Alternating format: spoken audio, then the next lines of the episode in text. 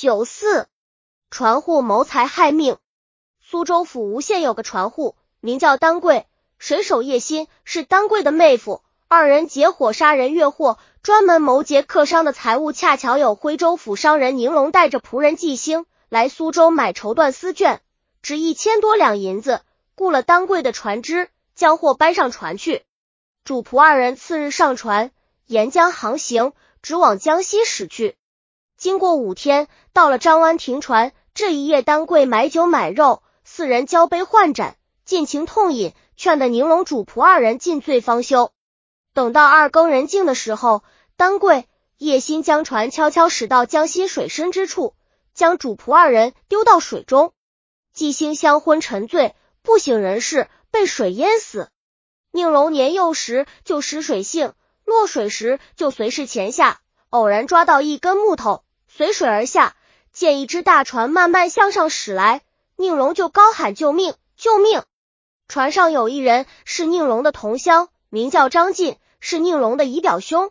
听见喊声，连忙令艄公救起。张进见是宁龙，非常惊，忙问他因何落水。宁龙把前情一一说了一遍，张进就拿酒为他压惊。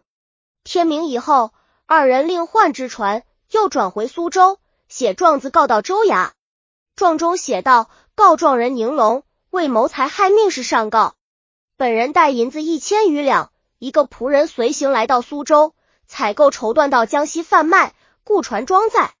不料船户单贵，水手叶心揽载货物，心肠凶狠，开至张湾停船，摆下酒席，苦苦相劝，将我们灌醉，把我们主仆二人丢入江心，仆人被淹身亡。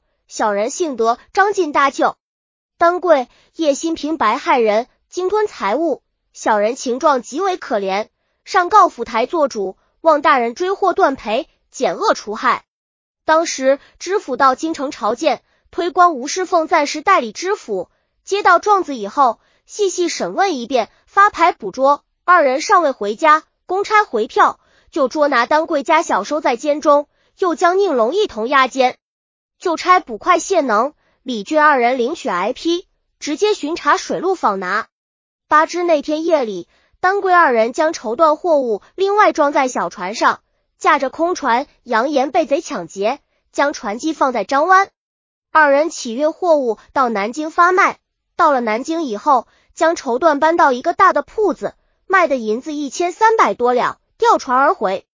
到了张湾，取船返回，偶然遇见谢。李二位公差就问道：“你们二位到哪里去？”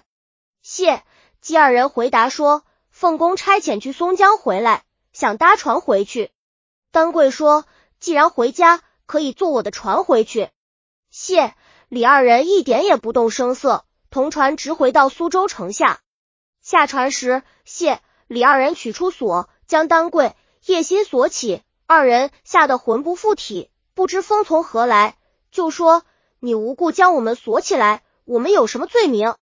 谢李说：“去见老爷，就知分晓。”将二人捉入城中，吴知府正坐晚堂，谢李将二犯带出，说：“小人领军只挨拿丹桂一余人犯，带来头道，希望金笔削批。”吴知府问道：“星号你们二人在何处捉获？”谢李说：“小人从水路慢慢游去。”秘密访查，来到张湾，我们俩想雇船走，偶然遇见丹桂二人回转。他问小人到何处去，小的扮言奉公差遣到松江办事回来，在这里找船。丹桂说载我们二人回来，小人在路上并不曾说出，恐怕他们知道逃走，一直回到城里，方才所送老千。吴知府说：“你们二人起来。”又派四人到船上，将所有东西都搬入府里，审问道。丹桂、叶心，你们二人谋害宁龙，得银子多少？丹费说：“小人没有谋害人，知道什么宁龙？”吴公说：“方才有人说，由他带宁龙雇船到江西，你们中途将宁龙谋害而死，为什么还强词狡辩？”丹桂说：“宁龙骚船半路被劫，小人的性命几乎不能保全，怎么还能雇别人？宁龙的财物是贼人抢走的。”宁龙的命是贼人杀死的，与小人有什么关系？吴公发怒说：“用酒灌醉后丢入江心，还自己嘴硬，说什么没有关系，将这两个贼人各重打四十。”叶心说：“小人纵然做了有这等亏心事，现在无人告发，没有赃物佐证，凭什么捕风提影，不审问明白就让人受罚？岂肯甘心？”浩公说：“今天到了这一步，不怕你不甘心，从实招来，免受刑罚。”如不如实招供，拿夹棍夹起来。丹桂三人身虽受刑，任凭用椰头敲打，颜色不变，口中还不停的争辩。一会儿，众兵丁将船上的行李搬来，一一陈列在台阶之下。又从监中提出宁龙来认，中间一件也不是抢劫的物品，银子一两没有，绸缎也没有一匹。谁能料到银子和抢劫宁龙的财物都藏在船中家底之下？丹桂看见陈列的物品没有一件是宁龙的，就说：“宁龙，你好负心！那天夜里你被贼人抢劫，将你二人推入江中，你反而血口喷人，诬陷我等。”吴公亲自坐轿到船上去看，见船内已空，仔细观察船中，看见船底有缝隙，缝隙中的船板都没有棱角。就命令左右打开，里面有暗栓，不能往下放。命令拿刀斧劈开，看见其中东西很多，衣服器物都有，有两皮箱放的都是银子。验明以后，挑回衙门，让宁龙辨认。宁龙说：“原先的物品不是，不敢冒认。这些财物都是，只有这个新箱子不是。”吴公令提取丹桂二人，说：“你这两个强盗真可恶。”原先硬是不招，这些财物是谁的？丹桂说：“这些财物都是客人寄放的，何曾是他的？”宁荣说：“你说是他人寄放的，皮箱丈量你可以毁掉。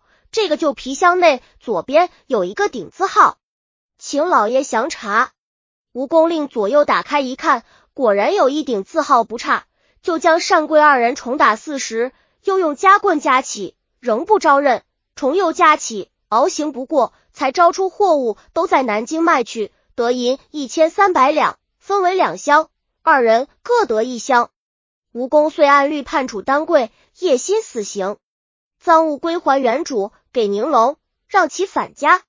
杨玉堂剧新捐国朝明功臣段祥行公案编写，为何单单不杀他？徐州府砀山县有个百姓叫官员，娶妻子周氏，生子二人，年纪都还幼小。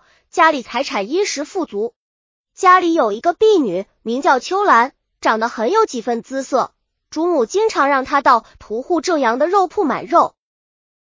本集已经播放完了，喜欢的话记得订阅专辑，关注主播主页，更多作品在等你哦。